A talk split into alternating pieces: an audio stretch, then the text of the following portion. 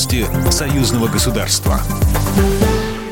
Здравствуйте, в студии Екатерина Шевцова. Общие проекты Беларуси и Воронежской области президент Александр Лукашенко обсудил с губернатором российского региона Александром Гусевым. Белорусский лидер уверен, западные санкции дали обратные эффекты, открыли перед обеими странами и их регионами широкие возможности. Основной нишей для развития интеграционных связей Александр Лукашенко считает промышленные кооперации пассажирская, коммунальная, сельскохозяйственная техника, она будет вам нужна. Для нас это выгодно, мы готовы выполнить ваши заказы.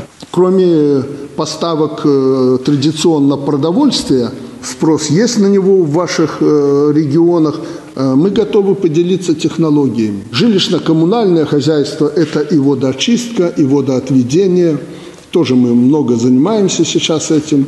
Если наш опыт вам пригодится, пожалуйста, изучайте, мы готовы подключаться.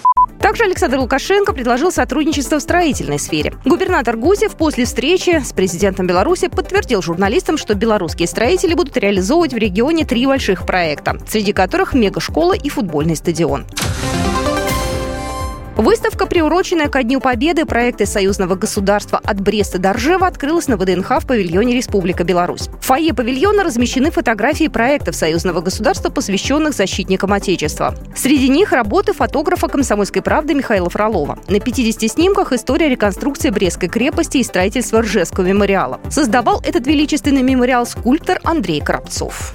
Все, что происходило, вся стройка, начиная от э, эскиза, заканчивая уже тонировкой памятника, все было в новинку.